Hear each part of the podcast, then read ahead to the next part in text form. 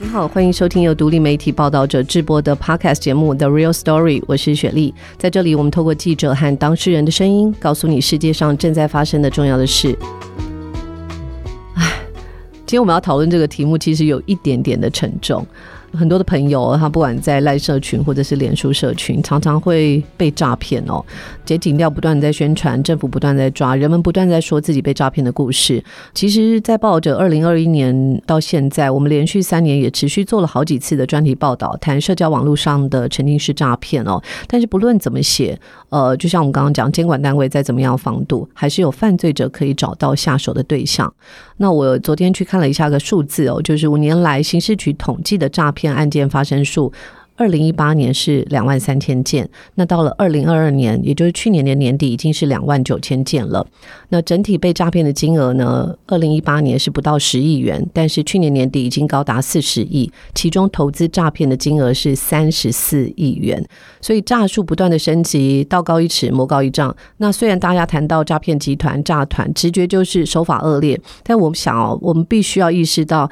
我们在面对的是一群非常聪明的犯罪者。那认认知到这是一群非常聪明的犯罪者，我们才能够不会掉以轻心，也会花点时间去理解诈术的演化、吸金的演化，然后有机会让自己或者是提醒周边的人不要陷入陷阱里。好，我们今天非常难得的邀请两位大来宾哦，那这两位大来宾真的都是对于洗钱或者是呃诈骗这件事情有非常深入的研究。那我想先介绍一位是新北地检署的李炳奇检察官。大家好，我是新北地检李炳奇。呃，李检其实他是司法官学院五十一期结业哦，那非常熟悉金融犯罪，也到呃荷兰很多地方去进修过。他是专门研究洗钱防治、新兴科技诈骗等议题哦，而且侦办过非常多起的吸金和诈骗集团的案件。那另外一位呢，是我们长期就在报道者主跑金融犯罪的记者孔德廉。那德廉跟听众朋友们打声招呼。呃哈喽，大家好，我是德廉。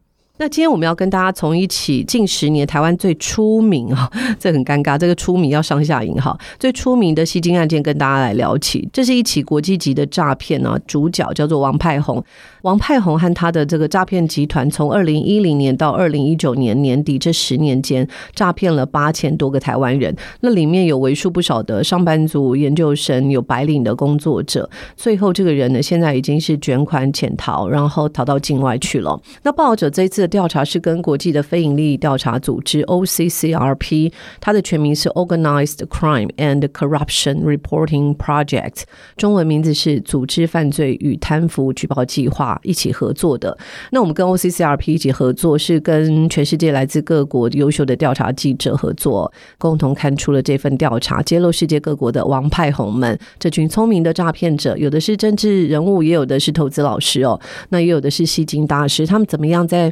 捐款潜逃之前呢，先购买了其他的国籍，然后有计划的在自己的国内吸金，再逃出其他国家。待会我们会有仔细的针对这个案件以及呃相关的洗钱的模式跟大家进行分析哦。那我想先请教德廉，就是说王派红夫妻从二零零四年开始出现在媒体之间。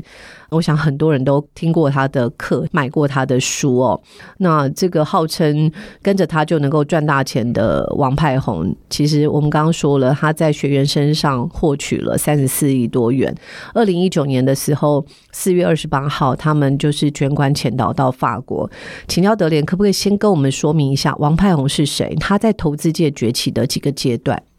主要是像王麦红这个人，他一开始二零零四年左右，他开始呃发迹是因为房地产，一开始是在桃园中立这边的一间麦当劳，然后他。把他去投资这个中古屋的历程，然后交给有兴趣的人。就比如说，你中古屋要怎么去选址，然后你的户型要怎么样，怎么去卖，然后你要怎么去谈这个价钱。就是从一开始，他把这个中古屋的这个买卖操作的对资讯，然后传递给大家。从那个时候开始，就是慢慢他去扩大他在这个房地产这个领域的知名度。嗯，听起来还是蛮合法的啊，就是传授这些经验和知识，有点像是房地产的名嘴，然后把他的呃成功的经验交给别人。所以他三十岁的时候已经小有名气了，而且就我所了解的，就是媒体甚至很多财经杂志还给他一个很好的头衔，包括说他是一个财商的教练、房地产的幽默大师，常常上呃空益节目当做房产的名嘴。那接下来是什么样的阶段让他进入到所谓的吸金跟诈骗呢？就是他从前面他非常有名声之后，大概在二零一零年起，他把他的课程跟他的这个招纳的角度，就是呃弄得更广。就比如说他开始出书之后，他先先从这些社团开始去成立。那一三一四年之后，他成立了几间公司，然后以这个公司为品牌，然后成立了他自己的学院，然后招收学员，这个学员人数就有到八千人。那靠着跟学员收这个呃会费，进账非常多的收入。比如说，他一开始的会员费是可能两万块，那到一七、一八、一九年之后，他的会费就上涨到四万块。其实会费，我想也是一个民间的行为嘛，哈，就是我愿意交会费，我去听你的知识和经验。那我想请教检察官，就是说，你过去是主要侦办王盼红案件的，到底是什么时候开始知道这个人，然后得到的第一份情资是在什么时候？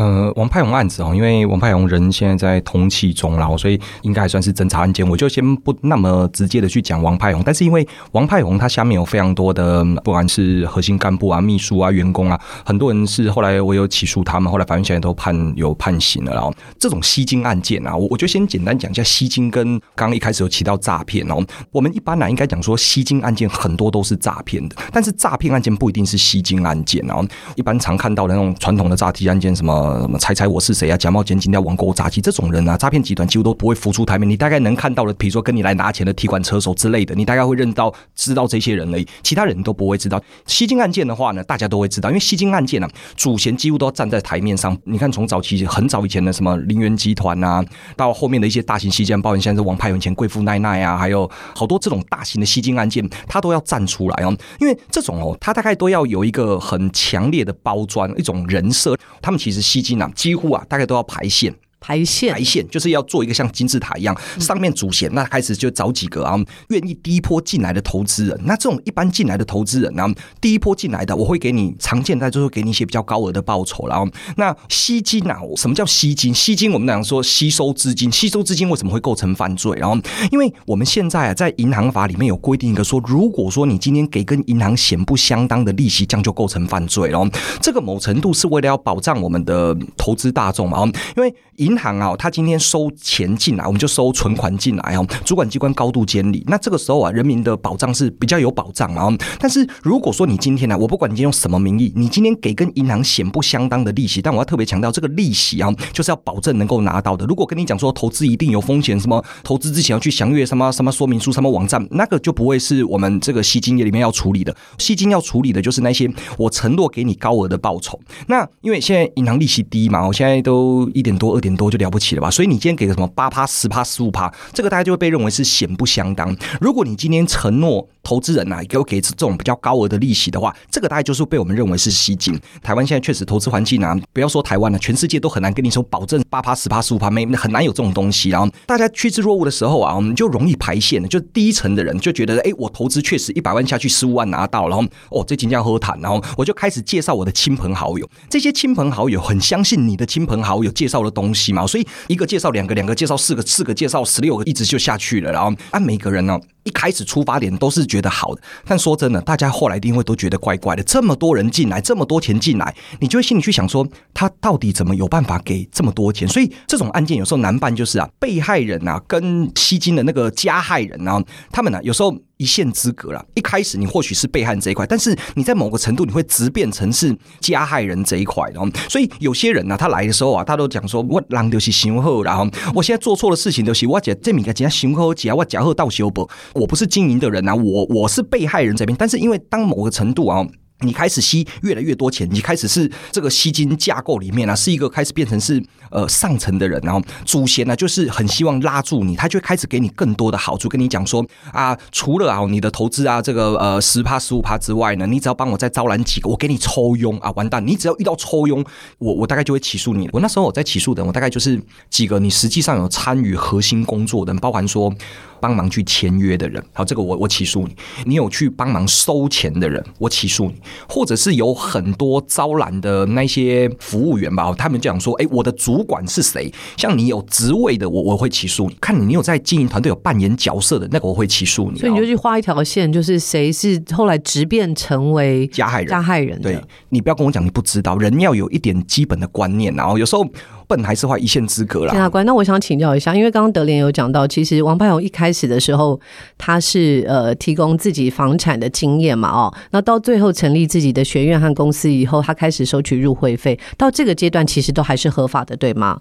这还是要看的，因为哦，王派勇的案子啊，如果看法院的判决书，你可以看到，王派宏后来跟他签的都是用假借一些名义，他不是在真正跟你讲投资契约，他比如说他会跟你讲借贷契约。我说真的，我不在乎你的名字是什么，重点是说你有没有给利息。假设说你今天加入会员，你虽然钱给王派勇，可是你加入会员，王派勇会每个月再给你孳息。哎。那这种就不是我们真正的加入会员啊。如果你是纯粹的加入会员，是比如说五百块丢下去的棒最牢啊，你没有办法再从讲师那边得到任何的东西。哎，那我或许就会认为这是纯的加入会员。所以重点在于他违反了你刚刚说的银行法的第二十九条之一，也就是与约定或给付本金显不相当的报酬，对不对？就是高额的报酬的承诺，而且他有行动，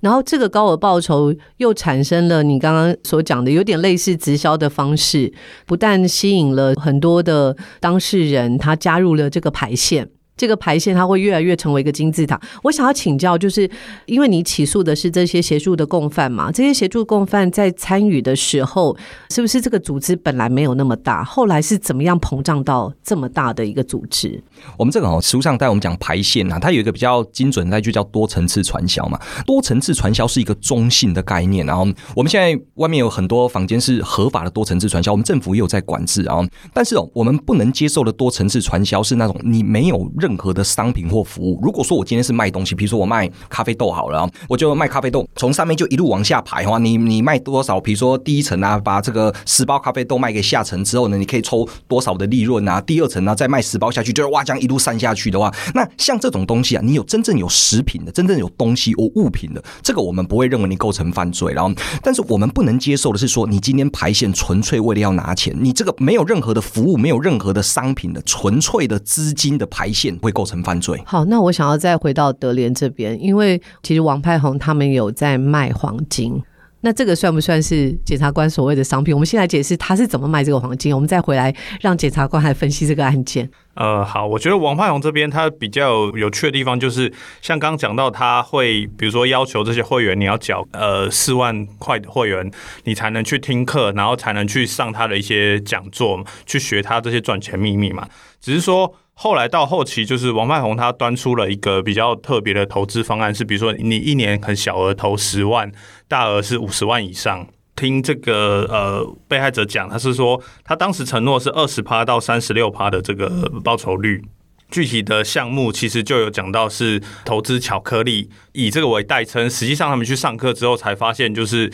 在那个不能录音录影的课程里面讲的是走私黄金。呃，老师们就宣称说可以在比如说 A 国用一个比较低的收购价买到这个黄金，然后。把黄金磨成粉末之后，再卖到 B 国，过程之中就可以创造利润。那这个利润可能就是刚讲的二十趴到三十六趴的报酬率之中的一个项目，这样子。检察官，这样算是有商品吗？所以他从 A 国转运到 B 国去获取这个利差。应该说了哦，这个变成比较偏向是话术了。我就刚讲，你真的要实物。虽然我现在嘴巴跟你讲说，黄金在 A 国、B 国哈，因为价差，有些国家黄金比较珍贵，像像印度啊，他们有在管制黄金，黄金比较珍贵。我从其他国家想办法把黄金呢买了之后到印度去卖掉，我可以赚价差。听起来好像是啊，我什么投资黄金，但这个哦，很多很可能都是假的。然后后来啊，其实后面这些案子啊，你去问的这些被害人，很少人真的实际有看到说执行运送黄金，根本都不。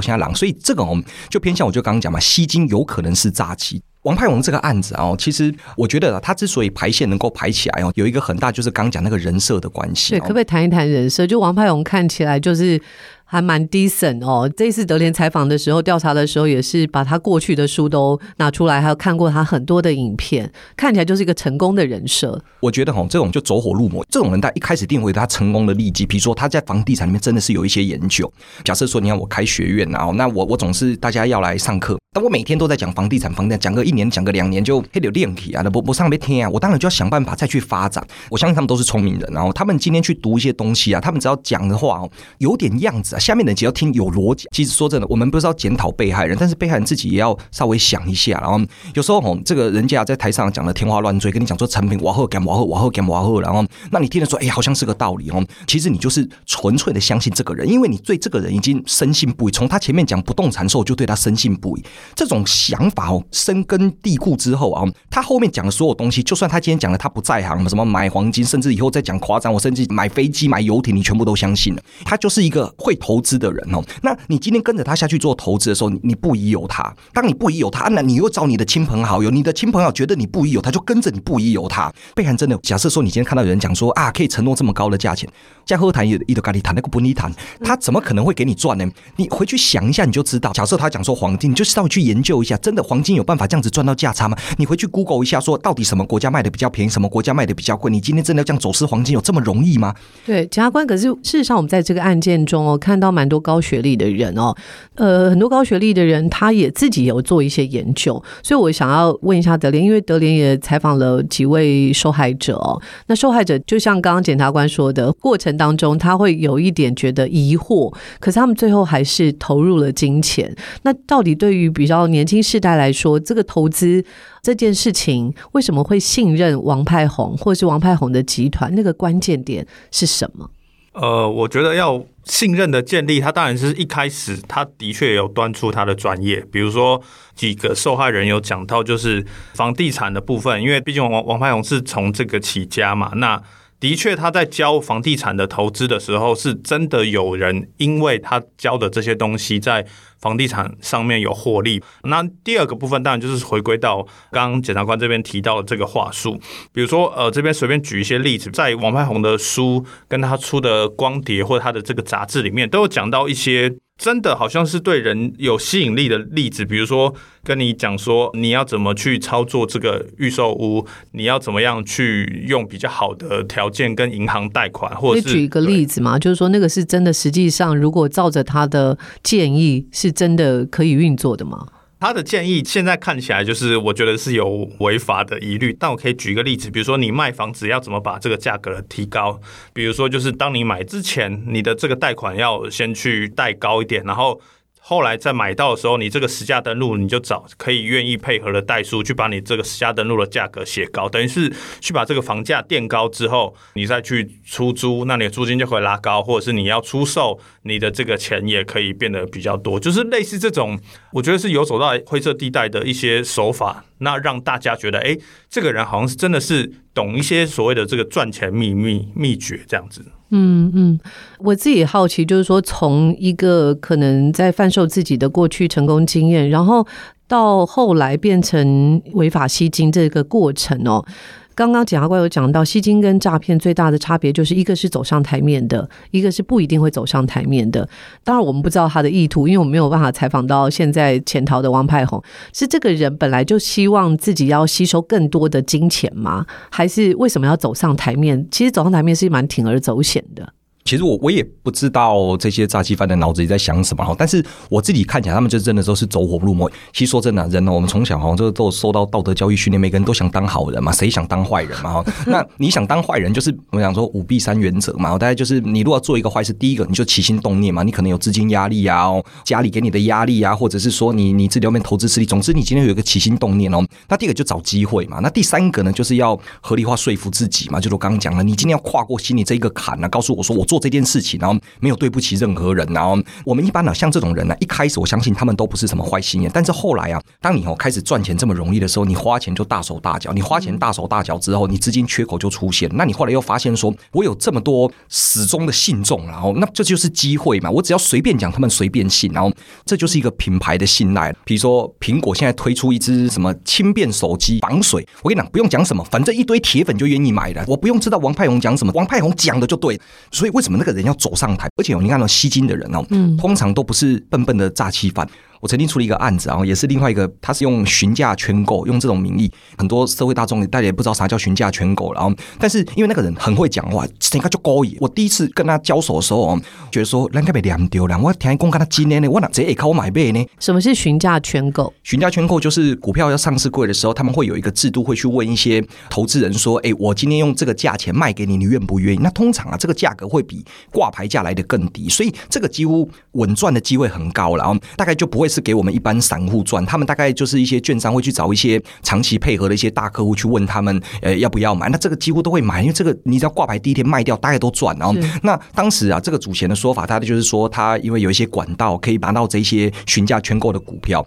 那第一天我们挂牌就卖掉，我们可以稳赚多少报酬？用这种方式承诺投资人很大的利润，那就一堆人就进来投资。那那个案子啊，我印象中有一个好像是医生吧，我有点忘了，年纪蛮大的医生。后来相信他投资投资之后，后来一样就说要去买卖投资土地，这已经跟询价圈购没有关系了，那投资土地那个医生也一次就应该是有丢了两三亿给他哇，所以这就是信赖了。你当然你这个人设有太多可能，你要把自己包装成富二代呀、啊，包装成是专业人士啊，或什么。现在网络其实就很发达，那因为网络的东西哦，我自己觉得啊，就是你要在网络上哦稍微。出现一点资料让别人搜寻其实不难，然后有有心人士啊，这个放一些广告啊，干嘛的、啊？那有些人就去搜寻了，哎，确好像有这个东西，你就相信了。所以资讯缺乏的年代哦，有时候我们觉得容易被骗，但是在资讯爆炸的年代哦，其实很难做判断，很难做判断了。嗯嗯，所以感觉就是有一个呃固定的套路，就是他先把你拉入一个群组，不管这是线上的或是线下的，然后再透过一些蝇头小利，让你觉得这件事是真的，你可以真的轻松。的获得被动收入，而且这个利润很高，这就是某种程度的洗脑。那洗脑以后，他就是可以更进一步的诈骗你更多的金钱，感觉是有一个很清楚的套路。我看这种吸金呢，我也常都说，这大概就分三个步骤。第一个就后金补前金，你承诺这么高的报酬，你绝对给不出来。那这个时候呢，就是第一波吸进来说啊，比如说我给你承诺十五趴，这个十五趴的利息一百万丢进来，我给你十万，哪来的？就是后面的人再进来的时候，后面的本金就补前面的利息。但是你这个后金补前金，已经会运作到一个程度，是那个临界点，前面进来已经大到啊，这些人要给的利息，我后面进来的本金怎么样都补不住了。这个时候啊，我们叫第二步，就力挽狂澜。这时候就开始讲一些理由啊，去说服前面这些人，然后就跟他讲说啊，最近。什么银行洗钱防治啊，资金卡住啊，海外什么投资啊，哦，那哪个地方怎么环节出状况啊，还是安大这些投资人，那这个时候就赶快再去吸更多钱进来，后面再尽量补这些人进来哦，不用再去补前金，那个洞哦已经补不住，这些收进来的钱就是准备第三步卷款潜逃嘛，几乎大概都是这样。然后一般呢、如果说你吸金案件啊，你要能够比较抓得到人。有部分钱能拿回来，就是在那个力挽狂澜的时候，就要靠被害人。你要早点醒过来，你没醒过来，等到人跑了哦，你要我们检警调再去帮你抓人哦，那太困难了。所以像现在有时候你会看到网络上人讲说啊，这个钱有拿回来。我想那些有拿回来的哦，几乎就是那个被害人的敏感度很好。你只要给我出任何一点 trouble，我绝对不会相信你的理由，我一定死抓着你，不妨立刻报警啊什么的。你千万不能让这个人跑了，人跑了哦，很难追了，很难很难那，很难。所以被杀头的。通常都是后来进来的人吗？对，看谁是最后的老鼠嘛。现在哦，你看这些被害人，然后他们常见大家都主嫌跑了啊。那主嫌跑了之后，对他们来说，他们就抓什么？他一定是抓第一波进来或第二波进来的。那第一波进来、第二波进来，我跟你讲，那些人呢，当然出来都说自己是被害人。但我讲这些被害人呢，几乎啊都没有亏钱了，因为假设承诺二十趴，我承诺二十趴，我五年我本金就回来了。通常一个大吸金案件很可能都超过五年，不一定没有亏钱，但是有亏一定也不会比下面那些亏得多，很多是没亏，要叫做亏不多了啦。这也本来就是我们讲多层次传销的一个本质啊，就是希望说能够一直往下，那下面给的钱，上面的人一定要多少能够分点利润，然后所以大家才会想要赶快挤头。我金字塔越来越大，越来越大，原本中层都变上层的啦，下层就变中层了，所以大家就能够雨露均沾了，所以让上面的这些金字塔上面结构性的人呢，你不用付出劳力，你就可以因为排线就赚到钱。多层次传销本质上就是希望这样了。嗯，这些协助共犯呢，是是后来他的侦办是透过违反银行法嘛？他的犯罪的刑度可能会是落在哪里？是不是比就是刑法上的诈欺的这个刑度还要来得高呢？对，因为我们银行法都就三年以上，其实我们都叫重罪。一般呢，我们如果不要被关，两种可能嘛，一个是一科罚金六个月以下，第二个缓刑，法官要判你两年以下。我三年以上，你大概差不多要被关了。然后这除非你能够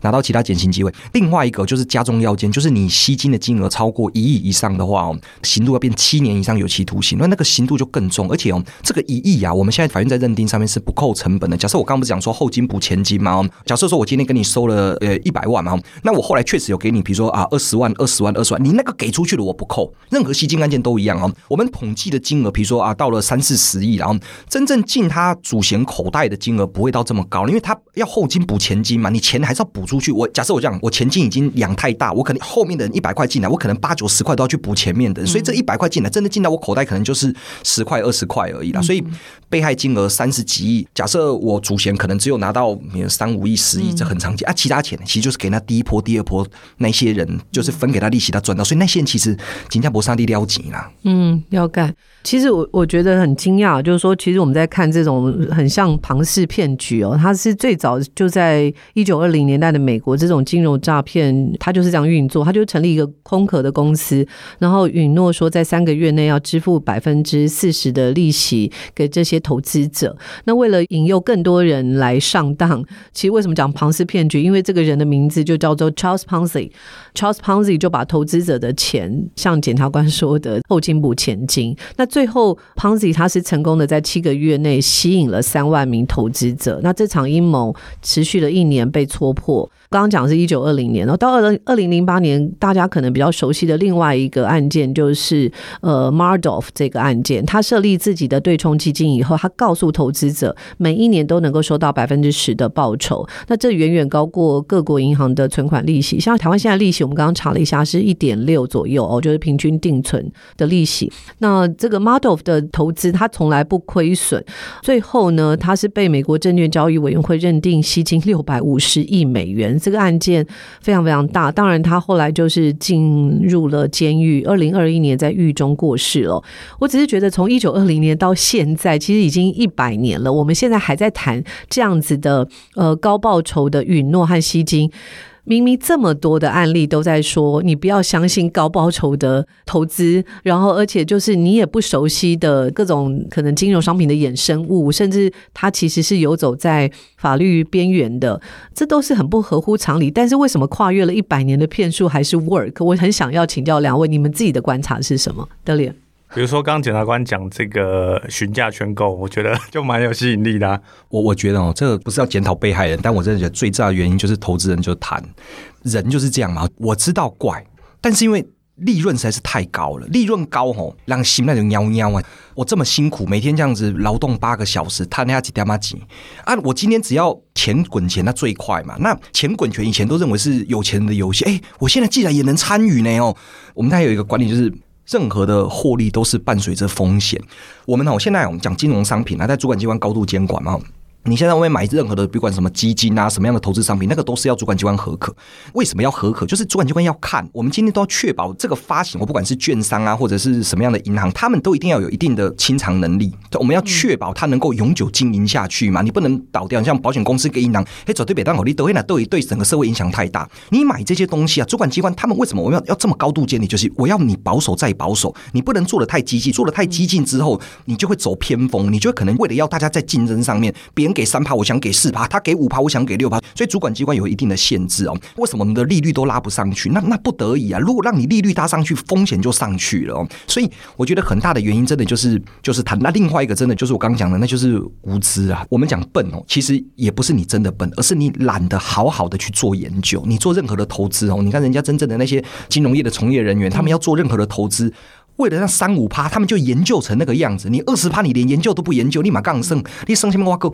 亏钱的机会真的很大了。所以投资人哦，自己还是要有那个观念啊。任何的投资都伴随着风险，人家如果跟你讲保证获利，你一定要打上好多个问号了。嗯嗯，我可以补充一下，在采访过程中，我觉得访谈到某一些被害人，他们的心态变成有点像是赌一把，赌自己不会成为老鼠尾巴。在这个过程之中，他觉得，哎，至少我可以赚到前期的获利。我觉得有一些人的心态的确是这样子的。嗯嗯，那我想回来再请教一下，就是检察官说，其实每个人如果多一点敏感度，就会知道说。这个高获利基本上是不可行的嘛？哦，如果在这个人能够在潜逃之前就意识到，那检警调还可以有办法。那我可以想请教一下，就是王派红招募学员无往不利之后，他为什么在二零一九年时卷款潜逃？当时是有什么迹象吗？像这次起诉的书里面，大家我都有写到了。看起来都没什么特别的迹象，就是原本他甚至都还有说准备要到南部去上课吧。哦，突然要上课的时候呢，老师就没来了，大家都还发现说，哎，怎么没来？是不是生病了？干嘛？去查，去查一下才发到出国了，就是刚刚去法国，后来人人就人间蒸发了。那有些都甚至都是一些我们就叫线头，他都不知道王牌红跑了。迹象大概就是我刚才讲那个给不出利息的一刹那间，不要相信任何理由。有些人呢，我会觉得说没差那个三五天了，但我讲对你这个线已经排很大的线，然后三五天呢，其实就已经有非常非常多的被害人，一天可能入的金几千万都有可能啊。一般的情况，吸金案件啊，不太可能说一转不过来他人就跑了，因为你身上没钱呐，你你跑干嘛？你一定都会再努力拉一点钱之后跑。然后贪嘛，对主嫌他也贪呐，我一定是能再进来我再进来，进来进来进进不来我跑。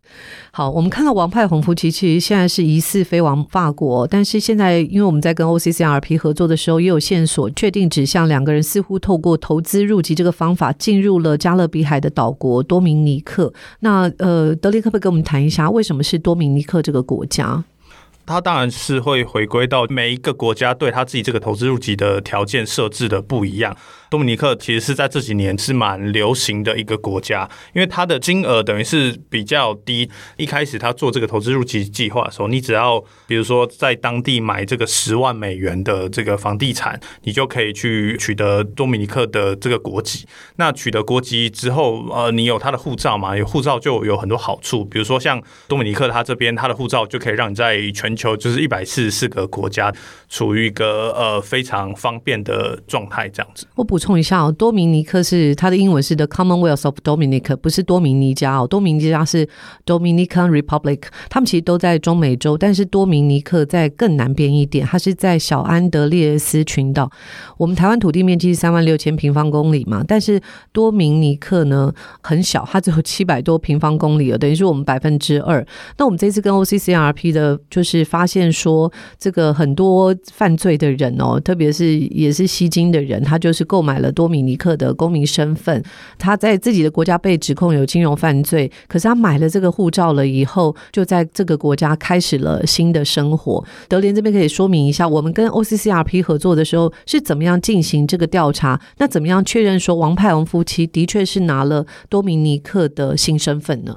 呃，我们的调查其实主要是聚焦在这个投资入籍计划到底是供给谁身份呢？为什么这些人可以取得身份？那就像雪莉刚刚讲到，因为很多人是他在本国可能有一些不管是犯罪也好，或是被通缉也好，在这个过程之中，他们就会想要去寻求呃第二个身份，等于是像刚前面讲到，他可以在很多地方很方便的游走。那在我们的调查里面，其实是。主要锁定了这些身份的取得者，那我们再去比对说，哎，哪一些国家的人是取得这个身份，然后跟他本来国家有什么关系？比如说我们在王派红这边就看到，就是呃，我们从多米尼克所发行在二零一八年的这个公告里面，我们就看到就有这个呃王派红跟谢静怡，就是这两个人的名字在上面。那从这个公报上面的内容，我们再去回推，比如说 OCCRP 这边提供给我们资料库里面去发。现就是说，哎，原来像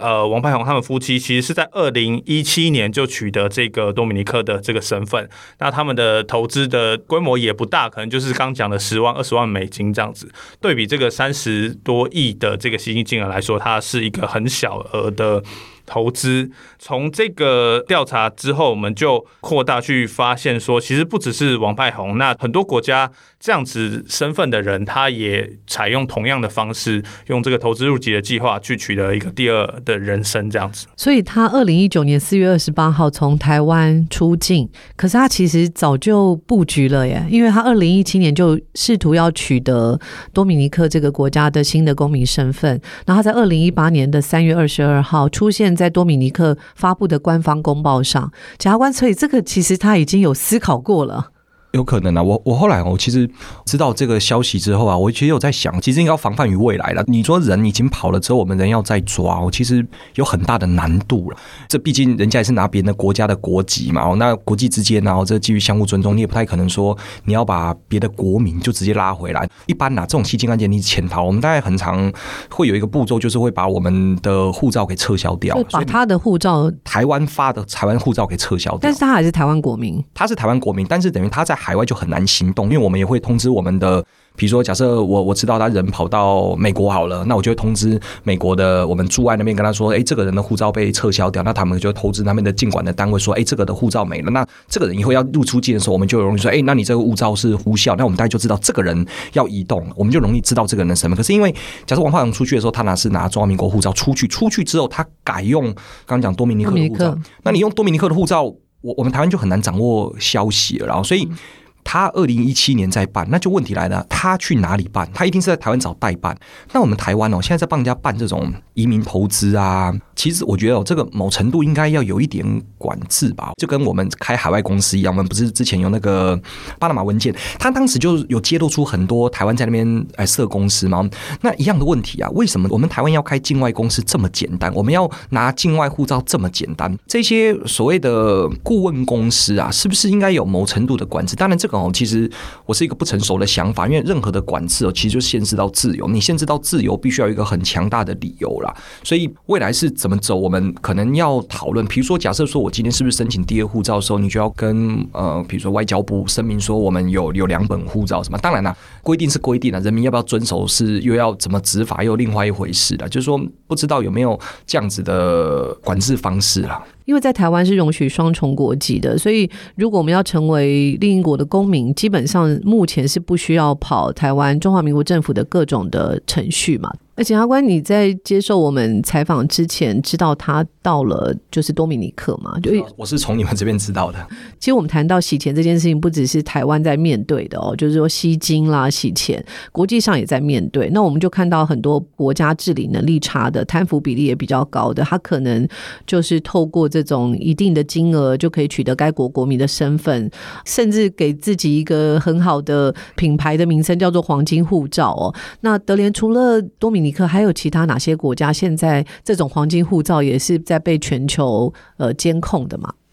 因为从大概是一九八二八四年开始，就是有非常多推出这个刚刚讲投资入籍的国家嘛，那很多当然是有加勒比海地区的国家。其实像呃葡萄牙、西班牙，其实甚至是英国，其实它之前都有推出过这种类似的这个投资入籍计划这样子。那只是说为什么有一些国家的这个投资入籍计划特别会有一个这种黄金护照的称呼？其实也是因为他们的这个条件特别宽松。比如说回到呃多米尼克这边，他本来其实应该要去对他的这个申请者做一些他的背景调查，比如说你在。本国有没有相关的犯罪记录？呃，有没有被通缉？然后你的资产状况跟你的背景调查，就是这些东西本来都应该要做。可是，在某一些国家，这些调查就变成呃，并没有做的这么详细，变成就是说取得这一些身份相对容易。那这也是很多这个黄金护照被检讨的原因之一。嗯，我想国际透明组织这个 Transparency International，他在二零一八年的时候就说黄金护照存在重大贪腐的风险哦。那我们也看到欧洲议会在二零一九年也就呼吁各国要取消投资入籍的计划。所以回应刚刚就是检察官也提到，就是说其他国家要怎么样落实，我们不一定能够呃做些什么，但是自己的国家就是这些代办的机构，或者是当我们知道有人要去申请第二护照的时候，我们是不是可以有一些机制能够了解这些人是不是有。犯罪的可能，这件事我们有可能做吗？这个就是立法者的权限啊，可能就是要让立法者知道说这事情的严重性，这个不是单纯的移民这么简单而已。然后，因为可能我们的历史关系，我们允许两本护照，我们允许多重国籍。那既然是这样的话，我们应该要知道，时代走到现在，很多犯罪的人、非法的人会利用这样子的管道拿拿到第二本户籍，就继续在台湾做坏事。你如果说真的拿了第二本护照，都到海外去生活了，然后偶尔回来台湾想要保留台湾护照，那我算了。如果你今天是根本要在台湾做坏事，至少我们要留下记录啦，我们以后好查。比如说像这个案子，如果我在侦办的过程中，我第一时间能够知道他在多米尼克，或许我们就有更多的方式可以去想办法说知道他人在哪里啊，透过一些什么什么外交的管道啊，看有没有机会拿钱找人。我们有没有可能就是跟我们的友邦，当然我们友邦国家没有那么多，但是跟我们友好的国家的呃行施或外交单位，让他们知道说有这个人他拿着多米尼克的护照正在 travel。这应该是有可能的，但是我就讲，前提就是你一开始要掌握到他是拿这本护照。如果我们一开始就不知道，你像我撤销他的护照，原本以为说我们有机会把它限缩在哪个地方。对，虽然你入境法国，那欧盟然后，他们生根到处可以跑，但至少你就是欧盟跑。原本是这样想，结果没想到他还有第二本护照，人可以随时的离开欧洲，不知道跑去哪里。是世界这么大，我哪知道去哪找人啊？人要抓，因为那毕竟还是一种司法权的展现嘛。那因为司法权是国家主权的展现嘛。那这个国际之间呢，你你没有办法强制啊。这个大概就是用谈的。然后虽然我们或许没有直接的说跟太多国家签什么司法互助，但是在个案上面，如果说我们可以明确的跟对方国家讲说这个人非常可恶，那其实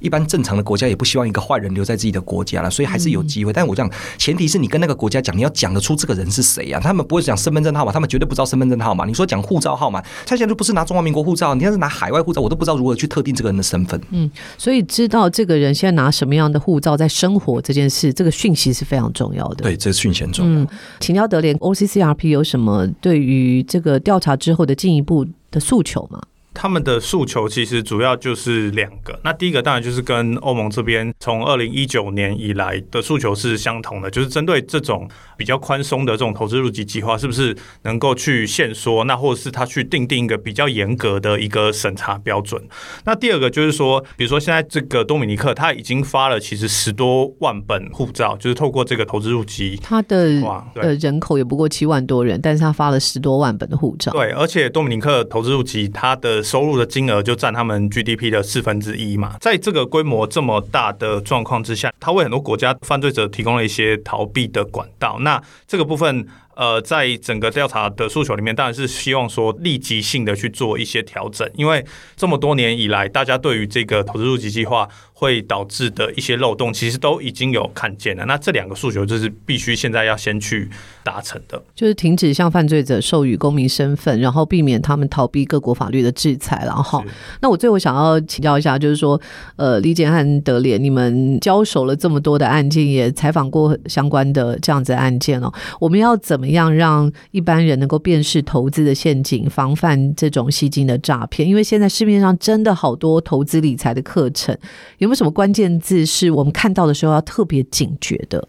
我觉得就是保证获利啊，保证获利。如果跟你讲一定能够赚到钱，这绝对是假的了。就算你是再大的金融机构都不可能。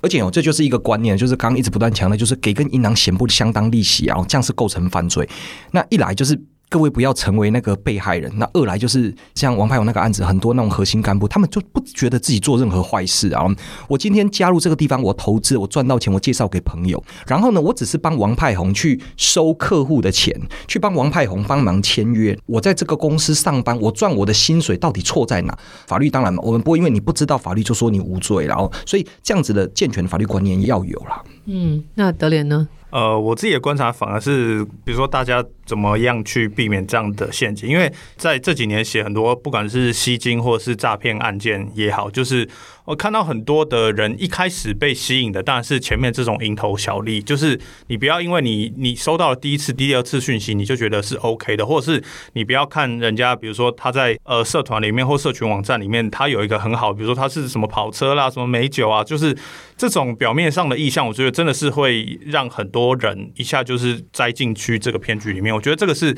一个最基础的一个迹象，大家可以去做辨认。好，所以一个是说要避免相信所谓的保证获利哦，而且遇到这种嫌不相当利息的就不要相信。那德联的建议是说，不要被这种外在的蝇头小利所诱惑。可是我自己真的好奇，因为我真的没有被骗过，然后我就在想说，是因为我不够有钱吗？然后因为刚刚检察官讲到，有特别有钱的人反而容易相信这种保证获利和蝇头小利。其实在疫情爆发之前呢、台湾呢、曾经有一波大型的吸金案件呢、啊，它的做法大概就是免费带出国。我不管说像早期的像什么广西南宁案啊，或者是什么什么到马来西亚、新加坡啊，或者是澳门啊，他们最喜欢找就是找那些退休公务员，有钱又有闲，就去跟你讲说免费去，假设然后就澳门三天两夜不用钱，然后。隔壁阿边阿公拢去啊，看看看啊，那一堆啊就跟着去啊。去前一两天真的玩得开开心心，第二天晚上呢，他们就把活动呢办在澳门的某个赌场面，租一个包厢就进去，然后国际主权就上台跟你讲说啊，赌博啊十赌九输嘛，哦，那反过来讲，我们经营赌场十赌九赢嘛，哦，他就讲说这个包厢哦，我们已经跟赌场合作了啦，这个以后呢，我们就会租下来当我们的 VIP 室，然后以后呢，可能要换十万块美金才能够进来参与赌博，然后那在国际之间，我们用这种方式跟很多赌场啊都已经有配合过，赚了很多钱，然后那就秀那个 PowerPoint，然后收集，拢滴滴滴滴滴滴滴可以吗？后来呢，你这个觉得哎不错，好了，每个国家的分别带开，台湾的主权就开始跟这些台湾的阿公阿妈开始跟他讲啊，说我们台湾呢现在分到大概十亿左右的 quota，然后前面三亿已经被前几团都认掉，现在只剩下一，各位要把握机会。然后我们呢、啊，现在要来这里投资啊，要来这一趟出来，你才有优先承购。就知道你们大家心里现在都觉得说这今年给没关系，我知道大家有这些疑虑，然后不然讲这个，我们你要先买一个单位，你就能有一个这个优先投资权。然后那回到台湾，你们可以再加嘛，然后那一个单位两万块，他们早就想好，他就想说这一趟旅程大概就是两万。管理型的工，关键我保养不保输嘛哦，我来这边我也玩的开开心心的嘛哦，两万块最差就当做是我自己出我的旅费也没有关系嘛，我的气话嘛哦。当你有这种试一下的心态哦，你就一波一波打你比西蒙的概算。你今天回到台湾之后啊，你就看到他给你一个精美的网站，你快要受理，我弟弟弟弟每天活在恐惧当中，你就想说不外省啊啦，就打电话跟那个台湾主席讲说，不不一旦赎回不，当然没有问题啊。等话你讲哦，现在哦，这个外面呢有亿的资金要投资啊，我现在大概有十亿的资金要进来，你现在如果下车，你要等三军哦，你才能够进来啊。家伙谈那单啥你哦，不一旦加码不，那别当加码了，那我加码啊，我想。对，迄点个跟那阿花跟他讲，因查某孙讲要出国读册，急要用钱啦。无安尼，你去占野鬼安尼好不？好啊好啊好啊，减码不成变加码哦，回去继续活在恐惧当中。然后，那等到新闻报说啊，吸金案件呐，哇，那新闻到位了，然后就开始跟人家什么拉白布条去地检署跪啊，什么青天大老爷主持公道。我跟你讲，嘿，那金融造诣还拢特别丢了。所以现在疫情又开了嘛，我不知道未来或这个东西会不会死灰复燃。我跟你讲，免费的最贵了，真正不要简单啊，现在脚踏实地啊。以前你真正有够搞公告数，你你是。已经有点鬼哟，没有啦，没有啦。所以刚刚李姐讲的也在示范，就是怎么样营造环境，营造那个话术，然后再考验人性，对不对？就是说，本来是呃，你都要撤资金了，没有想到反而是加码的那。大家可以很清楚，我们一开始这个节目就是说，我们面对的是一群非常聪明的犯罪者，他们是透过长期的布局、长期的人设，然后氛围的营造，放长线钓大鱼。但是大家清楚，就是天下没有白吃的午餐了。好，所以这件事，请大家一定要铭记在心。好，那这是一个没有国界的诈骗的时代了，这些犯罪者有很多可以躲藏的地方，包括有些银行或是有些国家，他不在乎你这个钱是不是干净合法，甚至提供黄金护照。然后让你有公民身份和居留权，这些都成为犯罪者的保护伞。所以，除了透过我们的调查施加各国治理上的压力以外，但是源头还是我们刚刚说的，要提高警觉，因为要预防自己和身边的人掉入高获利的被动收入的陷阱哦。那我们今天非常的感谢检察官还有德联，谢谢两位，谢谢谢谢。谢谢以上就是今天的节目内容。报道者是不收广告、没有付费墙的非盈利媒体。我们的运作仰赖社会的捐款。最近我们也推出了新的支持方案，无论是到官网订阅电子报，不限金额的赞助，都希望你们能够持续陪伴报道者。如果行有余力的话，也期待您能用定期定额赞助的方式支持我们走得更长久。大家可以点开本集的资讯栏连接哦。谢谢你的收听，我们下次见，拜拜。